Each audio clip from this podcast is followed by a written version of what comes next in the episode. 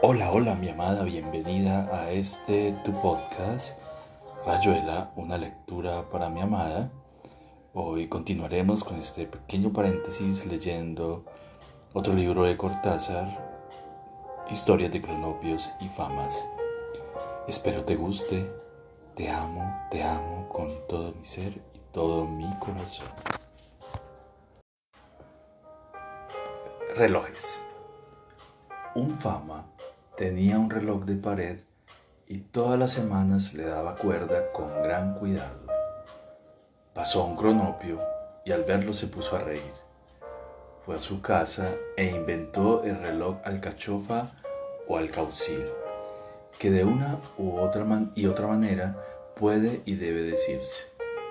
El reloj alcaucil de este cronopio es un alcaucil de la gran especie, sujeto por el tallo a un agujero de la pared. Las innumerables hojas del alcaucil marcan la hora presente y además todas las horas, de modo que el cronopio no hace más que sacarle una hoja y ya, y ya sabe una hora. Como las va sacando de izquierda a derecha, siempre la hoja da la hora justa. Y cada día el cronopio empieza a sacar una nueva vuelta de hojas. Al llegar al corazón, el tiempo no puede ya medirse, y en la infinita rosa violeta del centro, el cronopio encuentra un gran contento. Entonces se la come con aceite, vinagre y sal, y pone otro reloj en el agujero. Pañuelos. Un fama es muy rico y tiene sirvienta. Este fama usa un pañuelo y lo tira al cesto de los papeles usa otro y lo tira al cesto. Va tirando al cesto todos los pañuelos usados. Cuando se le acaban, compra otra caja. La sirvienta recoge los pañuelos y los guarda para ella. Como está muy sorprendida por la conducta del fama, un día no puede contenerse y le pregunta si verdaderamente los pañuelos son para tirar. Gran idiota, dice el fama. No había que preguntar. Desde ahora lavarás mis pañuelos y yo ahorraré dinero.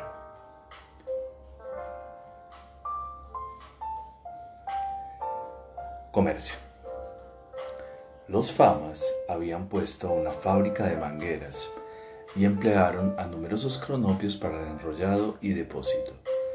Apenas los cronopios estuvieron en el lugar del hecho, una grandísima alegría.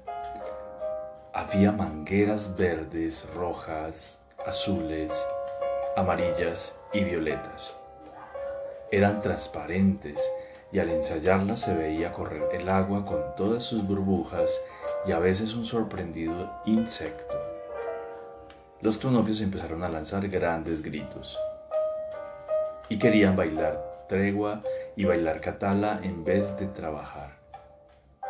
Los famas se enfurecieron y aplicaron enseguida los artículos 21, 22 y 23 del reglamento interno, a fin de evitar la repetición de tales hechos. Como los famas son muy descuidados, los conopios esperaron circunstancias favorables y cargaron muchísimas mangueras en un camión. Cuando encontraban una niña, cortaban un pedazo de manguera azul y se la obsequiaban para que pudiese saltar a la manguera. Así, en todas las esquinas se vieron nacer bellísimas burbujas azules transparentes, con una niña adentro que parecía una ardilla en su jaula. Los padres de la niña aspiraban a quitarle la manguera para regar el jardín, pero se supo que los astutos cronopios las habían pinchado de modo que el agua se hacía pedazos en ellas y no servía para nada.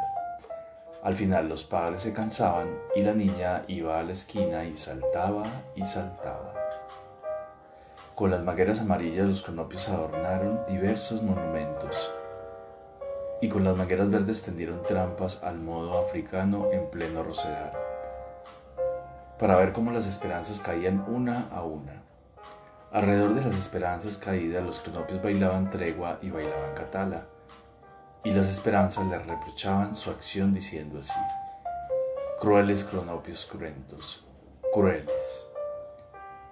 Los cronopios, que no deseaban ningún mal a las esperanzas, las ayudaban a levantarse y les regalaban pedazos de manguera roja. Así, las esperanzas pudieron ir a sus casas y cumplir con el, más intenso de sus anhelos, regalos jardines verdes con, con mangueras rojas. Los famas cerraron la fábrica y dieron un banquete lleno de discursos fúnebres y camareros que servían el pescado en medio de grandes suspiros. Y no invitaron a ningún cronopio, y solamente a las esperanzas que no habían caído en las trampas de Rosedal, porque las otras habían quedado con pedazos de manguera y los famas estaban enojados con esas esperanzas. Filantropía. Los famas son capaces de gestos de una gran generosidad, como por ejemplo cuando este fama encuentra una pobre esperanza caída al pie de un cocotero y alzándola en su automóvil la lleva a su casa y se ocupa de nutrirla y ofrecerle esparcimiento hasta que la esperanza tiene fuerza y se atreve a subir otra vez al cocotero. El fama se siente muy bueno después de este gesto, y en realidad es muy bueno, solamente que no se le ocurre pensar que dentro de pocos días la esperanza va a caerse otra vez del cocotero. Entonces, mientras la esperanza está de nuevo caída al pie del cocotero, este fama en su club se siente muy bueno y piensa en la forma en que ayudó a la pobre esperanza cuando la encontró caída. Los cronopios no son generosos por principio, pasan al lado de las cosas más conmovedoras, como ser una pobre esperanza que no sabe atarse el zapato y gime, sentada en el cordón de la vereda. Estos cronopios ni miran a la esperanza, ocupadísimos a seguir con la vista una baba del diablo. Con seres así no se puede practicar coherentemente la beneficencia, por eso en las sociedades filantrópicas las autoridades son todas famas y la bibliotecaria es una esperanza. Desde sus puestos los famas ayudan muchísimo a los cronopios, que se nefregan.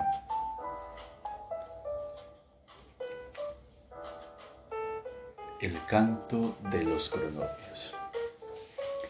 Cuando los cronopios cantan sus canciones preferidas, se entusiasman de tal manera que con frecuencia se dejan atropellar por camiones y ciclistas se caen por la ventana y pierden lo que llevaban en los bolsillos y hasta la cuenta de los días.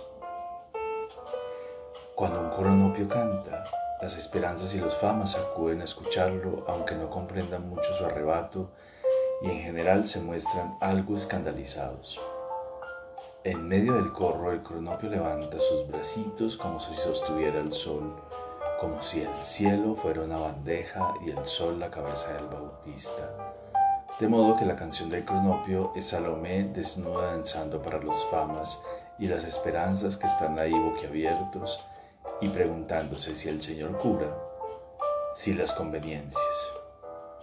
Pero, como en el fondo son buenos, los famas son buenos y las esperanzas bobas, acaban aplaudiendo al cronopio que se recobra sobresaltado, mira en torno y se pone también a aplaudir. Pobrecito. Historia.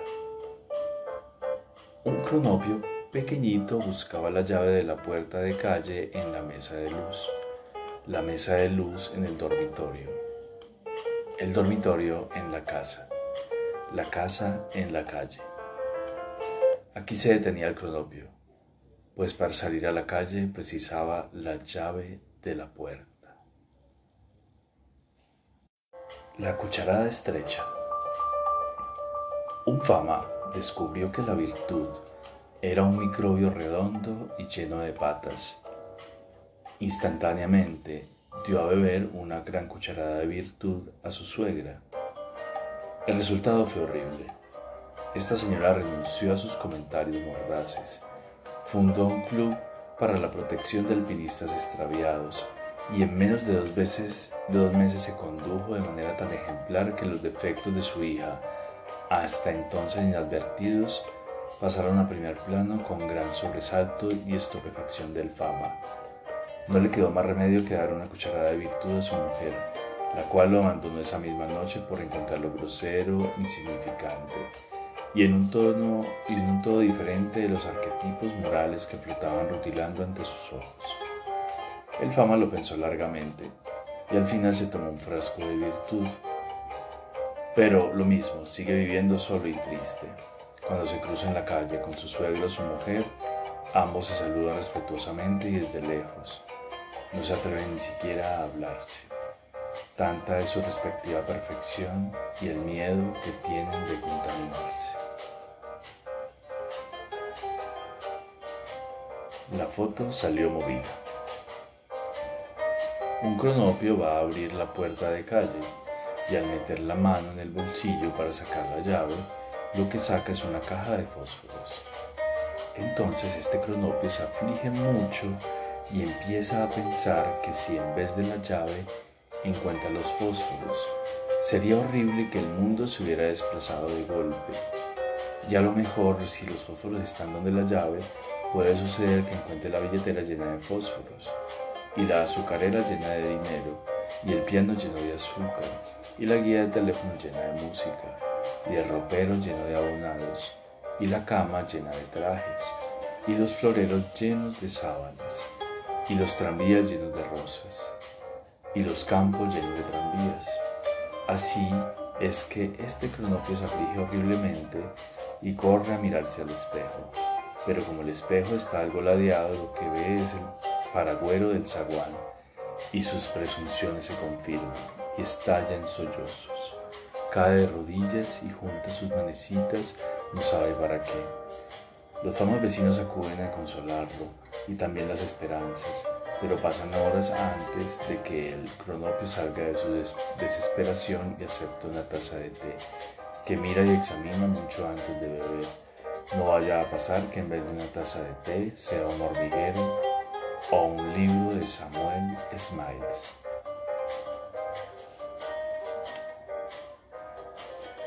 Eugenesia.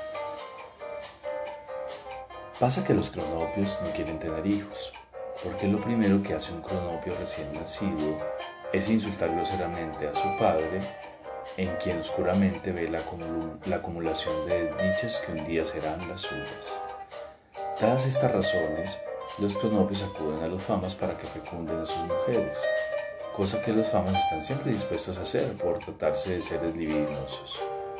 Creen además que en esta forma irán minando la superioridad moral de los cronopios, pero se equivocan torpemente, pues los cronopios educan a sus hijos a su manera y en pocas semanas les quitan toda semejanza con los famas. Su fe en las ciencias. Una esperanza creía en los tipos fisonómicos, tales como los ñatos, los de cara de pescado, los de gran toma de aire, los cetrinos y los ejudos, los de cara intelectual, los de estilo peluquero, etc. Dispuesta a clasificar definitivamente estos grupos, empezó por hacer grandes listas de conocidos y, dividió, y los dividió en los grupos citados más arriba.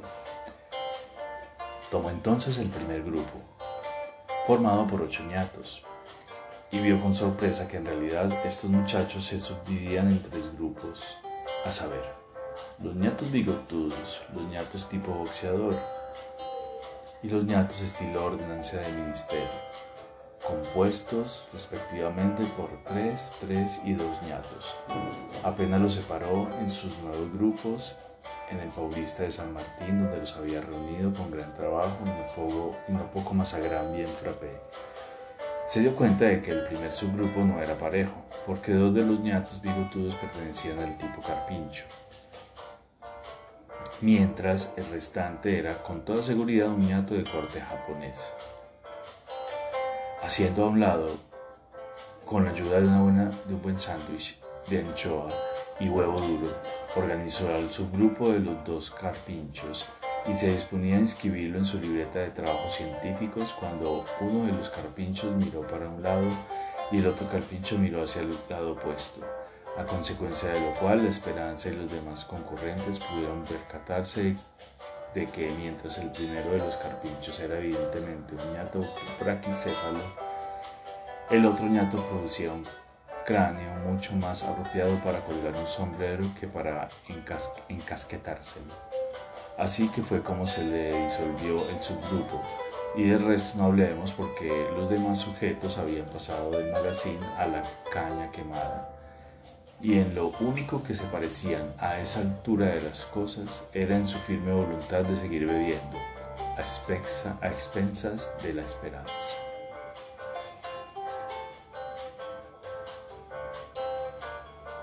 Inconvenientes en los servicios públicos. Vea lo que pasa cuando se confía en los cronopios.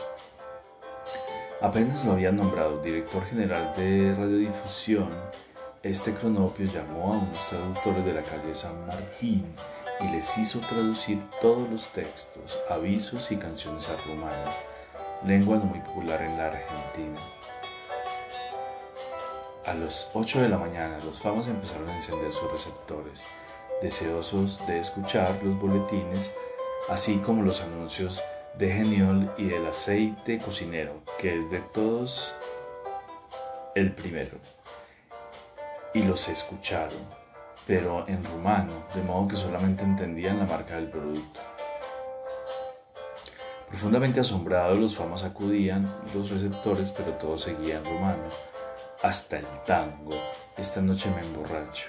Y el teléfono de, la Dirección General de Radiodifusión estaba atendido por una señorita que contestaba en rumano a las clamorosas reclamaciones, con lo cual se fomentaba una confusión padre. Enterado de esto, el superior gobierno mandó a fusilar al cronopio que así mancillaba las tradiciones de la patria. Por desgracia, el pelotón estaba formado por, por cronopios conscriptos que en vez de tirar sobre el director general lo hicieron sobre la muchedumbre congregada en la Plaza de Mayo, con tan buena puntería que bajaron a seis oficiales de marina y a un farmacéutico. Acudió un pelotón de famas. El conopio fue debidamente fusilado y en su reemplazo se designó un distinguido autor de canciones folclóricas y de un ensayo sobre la materia gris. Este fama restableció el idioma nacional en la radiotelefonía pero pasó que los famas habían perdido la confianza y casi no encendían los receptores. Muchos famas, pesimistas por naturaleza, habían comprado diccionarios y manuales de romano, así como vídeos de Rey Carol y de la señora Lupesco. El romano se puso de moda a pesar de la cólera del superior gobierno y a la tumba del cronopio iban furtivamente delegaciones que dejaban caer sus lágrimas y sus tarjetas donde proliferaban nombres conocidos en Bucarest, ciudad de filatelistas y atentados. Haga como si estuviera en su casa. Una esperanza se hizo una casa y le puso una baldosa que decía, Bienvenidos los que llegan a este hogar un fama se hizo una casa y no le puso mayormente baldosas. Un cronopio se hizo una casa y siguiendo la costumbre puso en el porche diversas baldosas que compró o hizo fabricar. Las baldosas estaban colocadas de manera que se las pudieran leer en orden. La primera decía, bienvenidos los que llegan a este hogar. La segunda decía, La casa es chica, pero el corazón es grande. La tercera decía, la presencia del huésped es suave como el césped. La cuarta decía, somos pobres de verdad, pero no de voluntad. La quinta decía, este cartel anula todos los anteriores. Raja, perro. Terapias. Un cronopio se recibe de médico y abre un consultorio en la calle Santiago del Estero. Enseguida viene un enfermo y le cuenta cómo hay cosas que le duelen y cómo de noche no duerme y de día no come. Compre un gran ramo de rosas, dice el cronopio. El enfermo se retira sorprendido, pero compra el ramo y se cura instantáneamente. Lleno de gratitud acude al cronopio y además de pagarle la obsequia, fino testimonio, un hermoso ramo de rosas. Apenas se ha ido, el cronopio cae enfermo, le duele por todos lados, de noche no duerme y de día no come.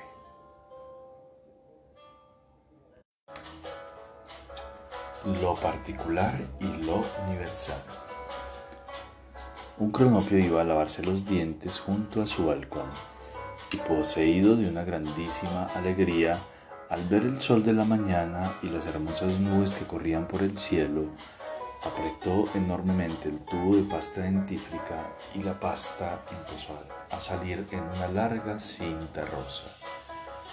Después de cubrir su cepillo con una verdadera montaña de pasta, el cronopio se encontró con que, la sobraba todavía una cantidad, le sobraba todavía una cantidad entonces empezó a sacudir el tubo en la ventana y los pedazos de pasta rosa caían por el balcón, a la calle donde varios famas se habían reunido a comentar las novedades municipales. Los pedazos de pasta rosa caían sobre los sombreros de los famas, mientras arriba el cronopio cantaba y se frotaba los dientes lleno de contento. Los famas se indignaron ante esta increíble inconsciencia del cronopio y decidieron nombrar una delegación para que lo imprecara inmediatamente. Con lo cual la delegación formada por tres famas subió a la casa del cronopio y lo increpó diciéndole así. Cronopio, has estropeado nuestros sombreros, por lo cual tendrás que pagar. Y después con mucha más fuerza. Cronopio no debería derrochar así la pasta dentífrica.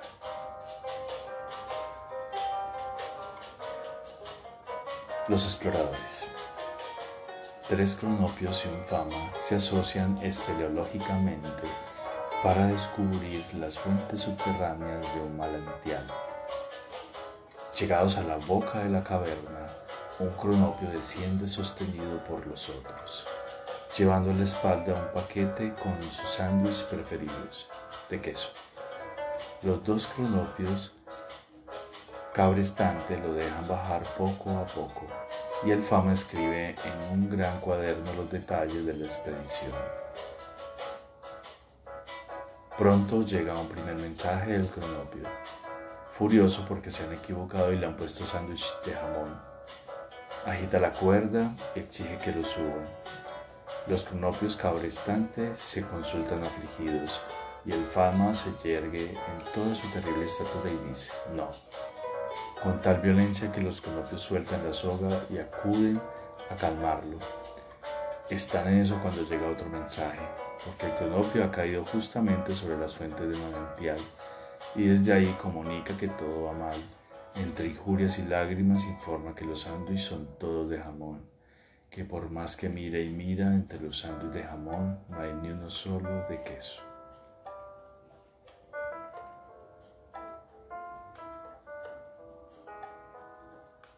Educación del príncipe, de príncipe. Los conopios no tienen casi nunca hijos, pero si los tienen pierden la cabeza y ocurren cosas extraordinarias. Por ejemplo, un cronopio tiene un hijo y enseguida lo invade la maravilla y está seguro de que su hijo es el pararrayos de la hermosura y que por sus venas corre la química completa, con aquí y allá islas llenas de bellas artes y poesía y urbanismo. Entonces, este cronopio no puede ver a su hijo sin inclinarse profundamente ante él y decirle palabras de respetuoso homenaje. El hijo, como es natural, lo odia minuciosamente. Cuando entra en la edad escolar, su padre no escribe en primero inferior y el niño está contento entre otros pequeños cronopios, famas y esperanzas. Pero se va desmejorando a medida que se acerca el mediodía porque sabe que a la salida lo estará esperando su padre, quien al verlo lo levantará, en lo levantará las manos y dirá diversas cosas a saber. Buenas alenas, cronopio, cronopio el más bueno y el más crecido y más arrebolado, el más prolijo y más respetuoso y más aplicado de los hijos. Con lo cual los famas y las esperanzas juniors se retuercen de risa en el cordón de la vereda, y el pequeño cronopio odia empecinadamente a su padre y acabará siempre por hacerle una mala jugada entre la primera comunión y el servicio militar. Pero los cronopios no sufren demasiado con eso, porque también ellos odiaban a sus padres, y hasta parecería que ese odio es otro nombre de la libertad o del vasto mundo. Pegue la estampilla en el ángulo superior derecho del sobre. Un fama y un cronopio son muy amigos y van juntos al correo a despachar unas cartas a sus esposas que viajan por Noruega gracias a la diligencia de Tos. Cock and Son. El fama pega sus estampillas con prolijidad, dándoles golpecitos para que se fijen bien, pero el cronopio lanza un grito terrible sobresaltando a los empleados y con inmensa cólera declara que las imágenes de los sellos son repugnantes de mal gusto y que jamás podrán obligarlo a prostituir sus cartas de amor conyugal con semejantes tristezas.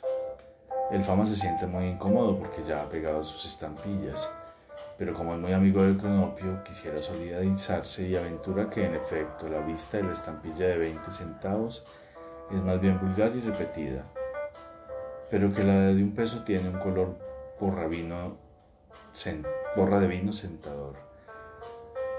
Nada de esto calma al cronopio que agita su carta y apostrofa a los empleados que lo contemplan estupefactos.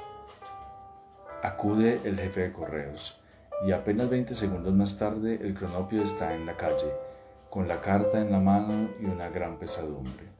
El fama, que furtivamente ha puesto la suya en el buzón, acude a consolarlo y le dice, por suerte nuestras esposas viajan juntas en mi y en mi carta anuncié que estabas bien, de modo que tu señora se enterará por la mía. Telegramas. Una esperanza, una esperanza cambió con su hermana los siguientes telegramas de Ramos Mejía a Vietnam. Olvidaste sepia canario, estúpida. Inés, estúpida voz. Tengo repuesto. Emma. Tres telegramas de cronopios. Inesperadamente equivocado de tren en lugar 712, tomé 824, estoy en sitio raro, hombres siniestros, cuentan estampillas. Lugar altamente lúgubre. No creo que aprueben telegrama. Probablemente caeré enfermo. Te dije que debía traer bolsa, agua caliente. Muy deprimido siéntome. Escalón, esperar, tren vuelta. Arturo. No, cuatro pesos sesenta o nada.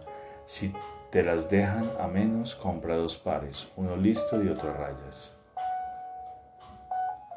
Encontré a tía Esther llorando, tortuga enferma, raíz venenosa, parece. Oh, que son malas condiciones. Tortugas, animales delicados, algo tontos, no distinguen. Una lástima.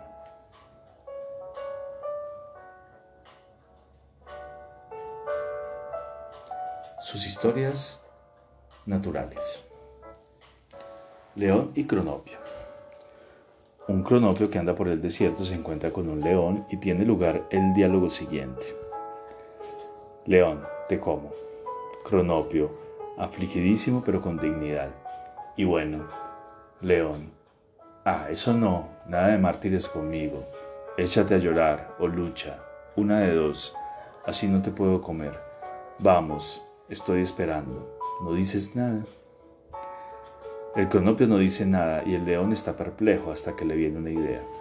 León, menos mal que tengo una espina en la mano izquierda que me fastidia mucho. Sácamela y te perdonaré. El cronopio le saca la espina y el león se va, gruñendo de mala gana. Gracias, Andrócles.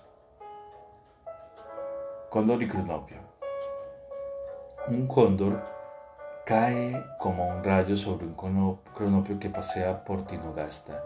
Lo acorrala contra una pared de granito y dice con gran petulancia a saber, Cóndor, atrévete a afirmar que no soy hermoso. Cronopio, usted es el pájaro más hermoso que he visto nunca. Más todavía, Cronopio, usted es más hermoso que el ave del paraíso. Atrévete a decir que no vuelo alto, Usted vuela a alturas vertiginosas y es por completo supersónico y estratosférico. Cóndor, atrévete a decir que vuelo mal. Usted huele mejor que un litro entero de colonia Jean-Marie Farina. Cóndor, mierda de tipo, no deja ni un claro donde sacudirle un picotazo. Flor y cronopio.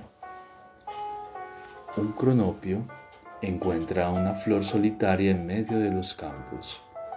Primero la va a arrancar, pero piensa que es una crueldad inútil. Y se pone de rodillas a su lado y juega alegremente con la flor. A saber, le acaricia los pétalos, la sopla para que baile, zumba como una abeja, huele su perfume y finalmente se acuesta debajo de la flor y se, y se duerme envuelto en una gran paz.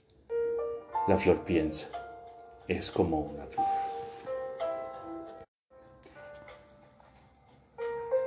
Y aquí termina este episodio de Rayuela, una lectura para mi amada. Espero te haya gustado, mi dulce amada. Te amo, te amo con todo mi ser y todo mi corazón. Te amo, te amo, mi dulce desconocida, mi dulce amada.